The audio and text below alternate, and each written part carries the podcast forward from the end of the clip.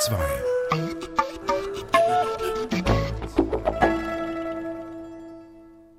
Wissenschaft im Gespräch, ein Thema, zwei Perspektiven.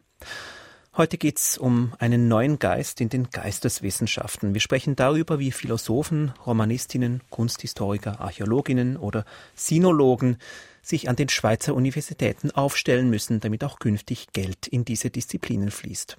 Die Konkurrenz nämlich an den Futtertöpfen der Forschung ist groß und wenn die Geisteswissenschaften sich in dieser Konkurrenz behaupten wollen, dann müssen sie sich erneuern. Das fordert die Akademie der Geistes- und Sozialwissenschaften in einem neuen Positionspapier. Warum in den Geisteswissenschaften ein neuer Geist wehen soll und was neu werden muss, darüber sprechen wir heute mit zwei Gästen. Der eine Gast ist Antonio Loprieno, Rektor der Universität Basel und Präsident der Rektorenkonferenz der Schweizer Universitäten. Antonio Lopreno ist Professor für Ägyptologie und der andere Gast ist Markus Zürcher, Generalsekretär der Schweizerischen Akademie der Geistes- und Sozialwissenschaften und Mitverfasser der neuen Empfehlungen. Markus Zürcher ist Historiker. Das Gespräch leitet Thies Wachter. Markus Zürcher, Sie möchten ja vor allem auch eine Diskussion innerhalb der Geisteswissenschaften in Gang bringen. Wo gibt es denn da ein Problem? Ich denke zutiefst oder ursächlich in der Vorstellung, die weit verbreitet ist, dass wir Geisteswissenschaftler halt ganz anders sind als alle übrigen Wissenschaften. Und das führt zu einer grundlegend äh, defensiven Haltung, dass eigentlich Anforderungen, die das moderne Wissenschaftssystem stellt, aber auch was die Gesellschaft stellt, was die Wirtschaft stellt, als Zumutungen wahrgenommen werden. Die Frage nach der Nützlichkeit wird oft als ein Angriff missverstanden. Und es geht dann auch damit die Idee einher, dass gewissermaßen diese Weltferne oder diese Ablehnung dieser Zumutungen, dass das identisch sei mit der kritischen Funktion der Geisteswissenschaften. Und ich denke, dass damit die Geisteswissenschaften letztlich die Vorurteile nähren, die weit verbreitet sind, dass das eine brotlose, schöngeistige Angelegenheit ist.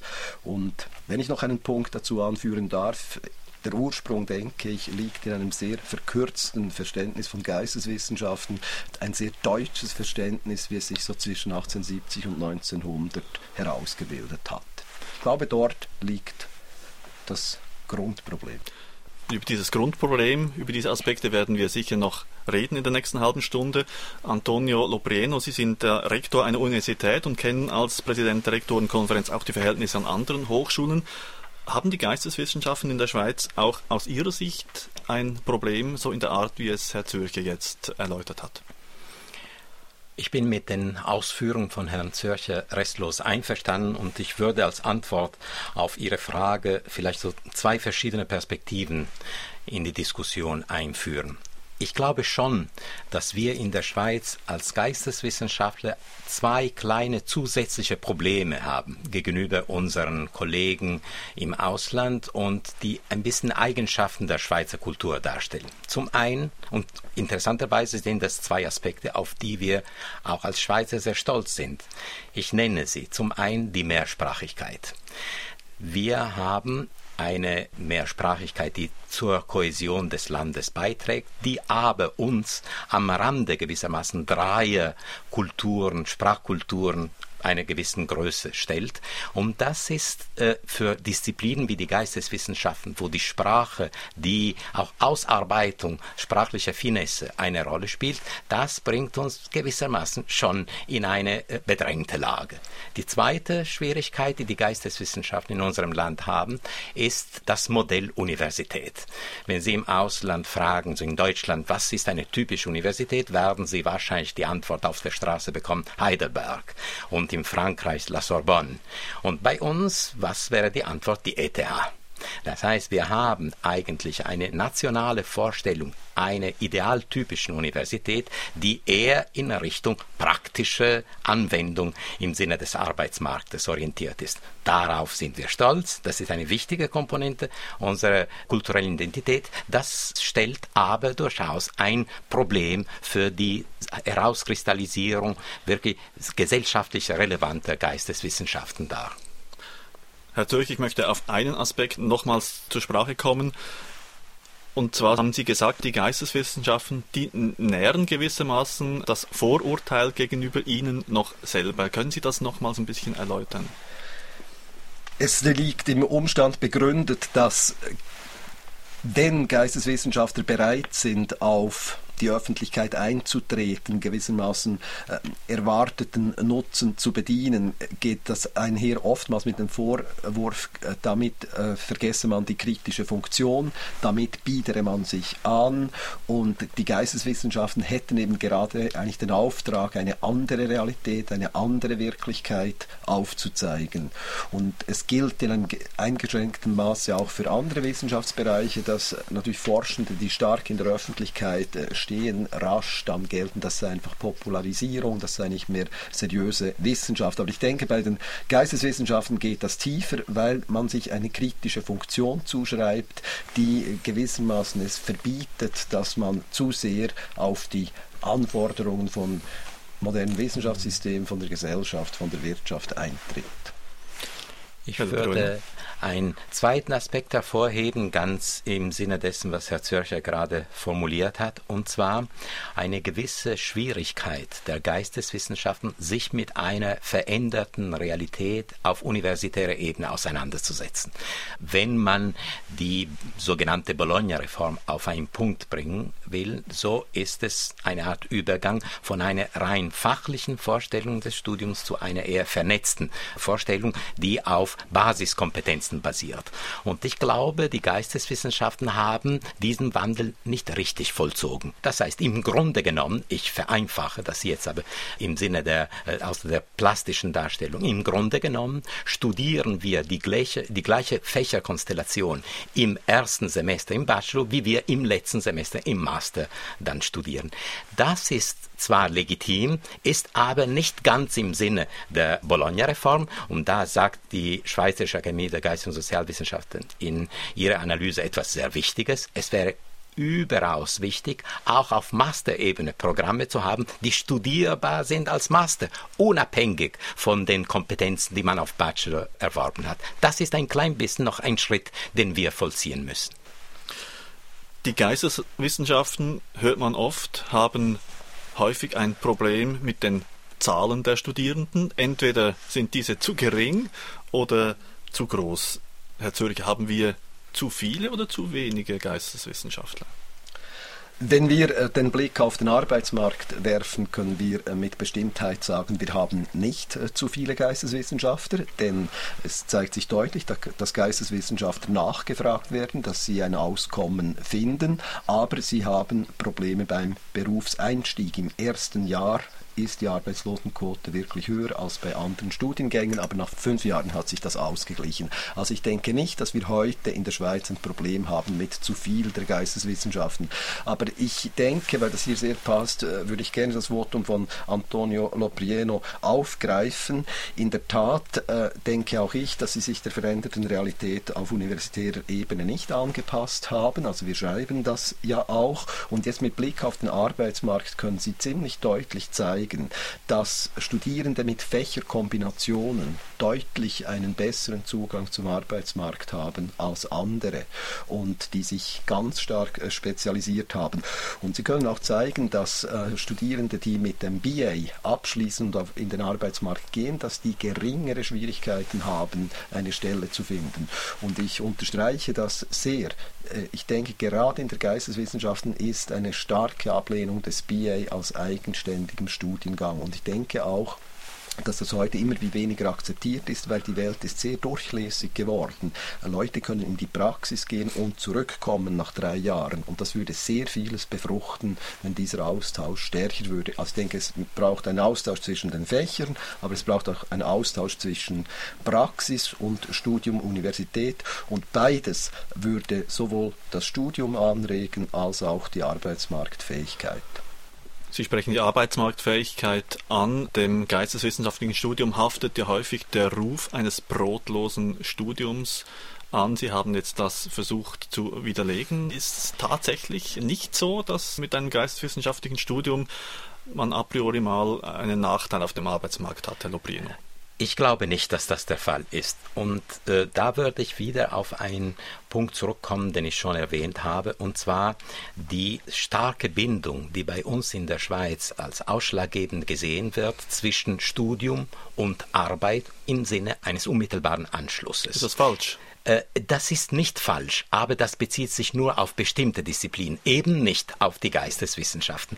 Das Problem der Geisteswissenschaften ist, dass das, was studiert wird, nicht unmittelbar sich widerspiegeln lässt in dem, was man dann äh, im Sinne einer Arbeit ergreift. Das ist an sich überhaupt nicht schlecht. Es ist sehr wichtig, innovationsfähige junge Menschen zu haben, eben mit dem besonderen Grad an Innovation, den man durch ein geisteswissenschaftliches Studium bekommt, auch wenn man nicht Ägyptologe wird. Ich komme gerade aus so einem Fach. Es wäre eine Tragödie, wenn die Ägyptologie nur studiert werden könnte durch künftige Ägyptologen. Ägyptologen. Denn erstens braucht man nicht so viele Ägyptologen, zweitens ist es auch nicht adäquat, weil die Kompetenzen, die man in einem Ägyptologiestudium erwirbt, die lassen sich problemlos im Sinne der Kreativität auf eine Reihe anderer Berufe übertragen.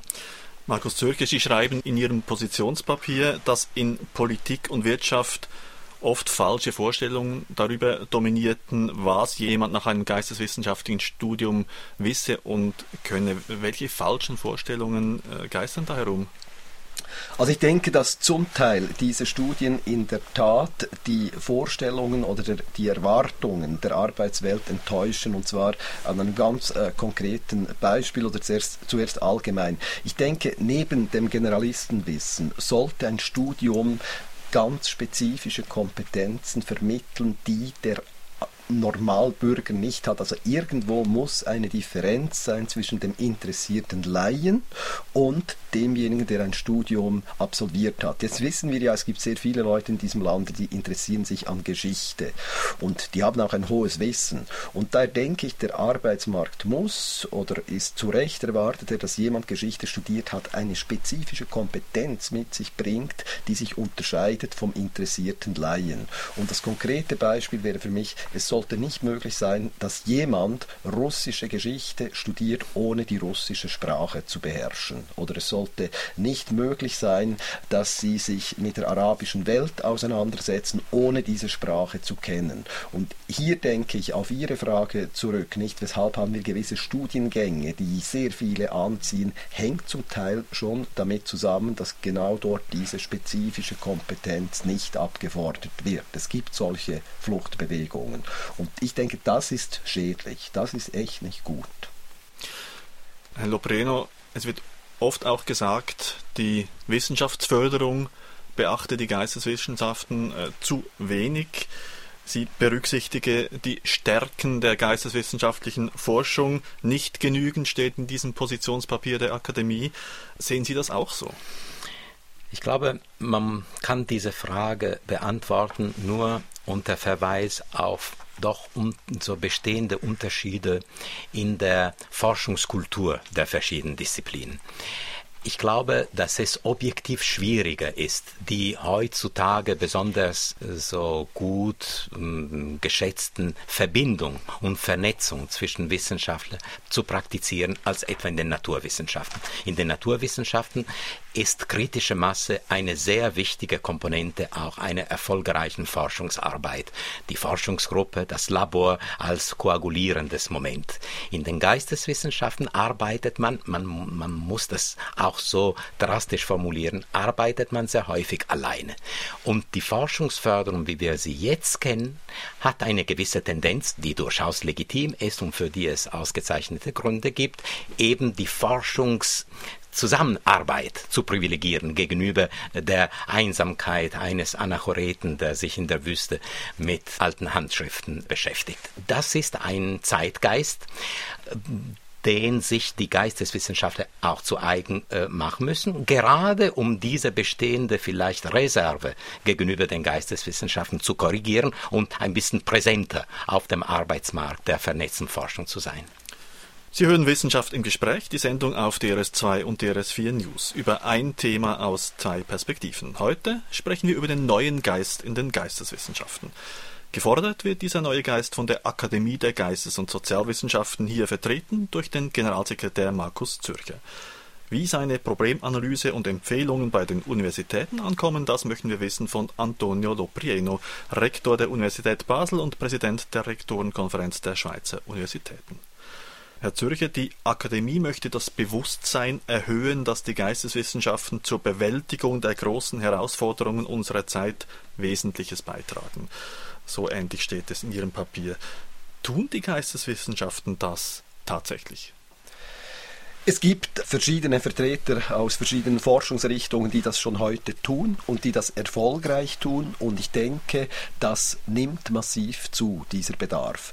Und um Ihnen einige Beispiele zu machen, ich spüre eine sehr hohe Offenheit seitens der Medizin, was äh, Geisteswissenschaften anbelangt, weil hier zunehmend einfach deutlich wird, dass dieser technisch-wissenschaftlich getriebene äh, Fortschritt nicht mehr unbedingt im Interesse des Patienten ist. Also man interessiert sich jetzt für das Glück des Patienten oder zunehmend wird Lebensqualität zu einem ganz zentralen Thema und dazu gibt es durchaus auch äh, Therapieformen, die der Literaturwissenschaften entnommen sind, also die Medical Narratives nennen wir das. Das ist wichtig sowohl für das Therapeutische, aber auch für das Diagnostische. Ärzte werden wieder geschult, wirklich das, was der Patient erzählt, äh, zu verstehen.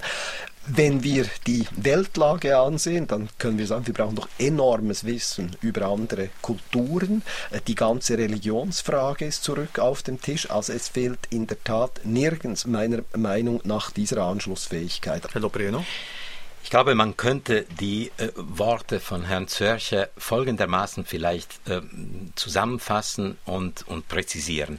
Was wir beobachten zurzeit in unserer gemeinsamen Kultur ist eine Entwicklung des Bewusstseins von den traditionellen Geisteswissenschaften in Richtung Gesellschaftswissenschaften. Das heißt, verlangt wird mehr und mehr ein erkennbarer Bezug zu Problemen, sei es des Individuums, sei es der Gesellschaft als Struktur, aber in diesem Sinne findet man auch in den Geisteswissenschaften selbst eine leichte Modifizierung, eine Erweiterung des Angebots und diese diese gesellschaftswissenschaftliche Ausrichtung als Verbindung zweier traditionell unterschiedlicher Modelle von Wissenschaft, Geisteswissenschaft auf der einen Seite und sogenannte Sozialwissenschaften oder empirischen Wissenschaften auf der anderen Seite.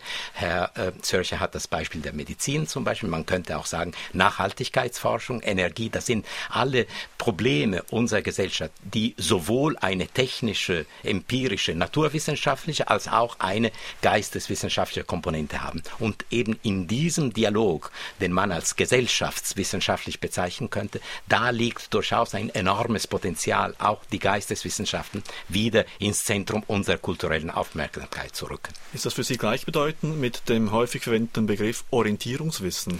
Genau, das ist im Grunde auch äh, in eine Hintergrundüberlegung äh, für diese äh, etwas äh, präzisere Trennung zwischen Bachelor und Master, auf den früher hingewiesen wurde. In einer idealen Situation wäre es gut, wenn auf Bachelor-Ebene gerade dieses Orientierungswissen, diese globalen Linien der großen methodischen Disziplinen vermittelt werden könnten. Und auf der einen Seite hätten wir mehr das philosophische Studium oder das Linguistische Linguistische oder das Historische mhm. und dass darauf dann die, die mehr fachliche Komponente auf der Ebene Master hinzukommen könnte. Erwarten da nicht viele dann von den Geisteswissenschaften, dass die uns sagen, was gut und schlecht ist?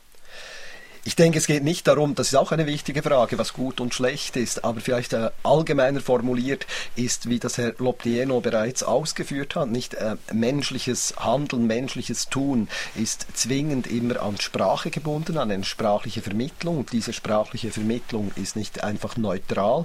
Die Frage nach schlecht und gut ist letztlich eine Frage nach Werten und wir müssen immer beurteilen, auch wenn uns das vielleicht nicht bewusst ist. Äh, und diese Beurteilung dahinter liegen Werte und nicht nur im ethischen Sinne. Wir brauchen auch ähm, Erwartungen sind ganz zentral, nicht? Wohin orientiert man sich? Und ich denke, neben dem Orientierungswissen, das sicher ganz wichtig ist, geht es auch um wirkliches Handlungswissen. Also wir müssen ja, wie soll ich sagen, die, die technischen Voraussetzungen, Stichwort Energie, sind viele technischen Voraussetzungen sind, sind gegeben, aber die, die Menschen nehmen die nicht an, weil sie sehr andere Vorstellungen haben oder wie soll ich sagen, Energie verbrauchen ist ja nicht das Ziel unseres Lebens, sondern wir wollen eine Wahl warme Wohnung oder wir wollen von A nach B. Also da wären viele Beiträge von unserer Seite wichtig und notwendig. Sie möchten die Geisteswissenschaft auch international besser vernetzen, verankern.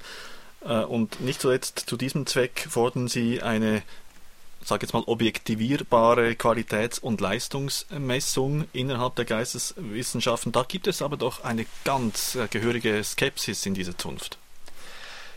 Diese Skepsis existiert, das ist richtig und das hat eben genau mit dieser Idee der Andersartigkeit zu tun. Wir sind ganz anders und letztlich auch so wie mit einer Idee, nur ich kann oder ich selbst, ich kann gute und schlechte Forschung unterscheiden. Aber dabei wird eben vergessen, dass auch hier sind Bewertungsmaßstäbe im Spiel, die man einfach hat, aber die sind eben implizit, die sind gewissermaßen hinter dem Rücken. Und alles, was letztlich geschehen müsste, ist, dass diese Bewertungsmaßstäbe explizit gemacht werden. Und ich denke, das wäre ein ganz wesentlicher Beitrag auch für das Anliegen von, von Rektor Loprieno, wenn sich Geisteswissenschaften über die Ziele, die Funktionen, die Kriterien ihrer Forschung verständigen würde. Da sehe ich dann auch eine Grundlage für eine verbesserte Zusammenarbeit. Also uns geht es nicht so sehr darum, dafür zu sorgen, die müssen wir jetzt messbar machen, sondern uns geht es darum,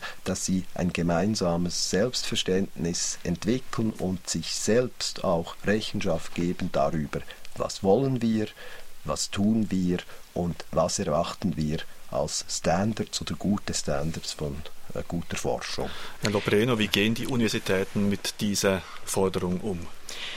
Äh, wir haben hier eine objektive Schwierigkeit, die sich vielleicht so beschreiben lässt. Unser Verständnis von Leistungsmessung ist bisher sehr stark an quantitativen Indikatoren orientiert, verständlicherweise. Messen bedeutet für uns digital auch analysieren zu können, was höher und was niedriger ist. Nun haben die Geistes- und Sozialwissenschaften dabei ein objektives Problem, weil äh, so Beiträge, die mehr interpretatorischen, hermeneutischen Charakters häufig mit Schulen, mit Perspektiven, mit Sprachen zu tun haben, die sich nicht leicht umsetzen lassen in messbare Indikatoren. Daraus ist eben diese Skepsis der Geisteswissenschaftlerinnen und Wissenschaftler entstanden und da glaube ich, dass wir intern vielleicht auch in unseren eigenen Disziplinen ein bisschen Überzeugungsarbeit zu leisten haben. Wir müssen unsere Kolleginnen und Kollegen überzeugen, dass Messen nicht gleich quantifizieren bedeuten. Aber wir müssen auch genauso objektiv als Geisteswissenschaftler sagen, wir müssen auch gemessen werden können. Es kann nicht sein, dass andere Disziplinen akzeptieren, dass Messung auch ein durchaus wichtiger Faktor ist und das ist ein wichtiger Faktor in einer demokratischen Gesellschaft, wo auch die Träger zum Beispiel wissen wollen, wo sie ihr Geld äh, anlegen müssen. Das heißt, wir müssen auch bereit sein, dass man uns sagt, ja, deine Geisteswissenschaftlerarbeit ist weniger gut als die eines anderen und das ist etwas, was in unserer fachlichen Kultur traditionell nicht verankert ist. Herr Lopreno, Herr Zürcher, wir kommen leider schon bereits zu unserer Schlussrunde. Da möchte ich den Blick in die Kristallkugel wagen, auch wenn das äh, wenig wissenschaftlich äh, wirkt. Herr Zürcher, wo stehen die Geisteswissenschaften in der Schweiz in zehn Jahren? Wenn dieses Positionspapier und diese Empfehlungen umgesetzt werden können oder werden, dann denke ich, könnten wir einen Zustand erreichen, den Herr Loprieno kurz angesprochen hat, wo er von den Gesellschaftswissenschaften gesprochen haben. Kurz, ich wünschte mir, dass sich die Geisteswissenschaften gemeinsam mit den Sozialwissenschaften als Wissenschaften von Menschen verstehen wirklich in großzügig Wissenschaft vom Menschen und in diesem gemeinsamen Selbstverständnis sehr selbstbewusst auftreten gegenüber den technischen Wissenschaften, gegenüber den medizinischen Wissenschaften, aber auch gegenüber den Naturwissenschaften. Wenn das Wörtchen wenn nicht wäre, trauen Sie den Geisteswissenschaften diesen Schritt zu?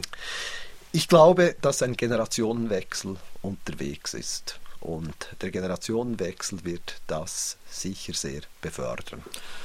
Antonio Lopreno, was wird sich an den Schweizer Universitäten in zehn Jahren zugunsten oder zulasten der Geisteswissenschaften verändert haben?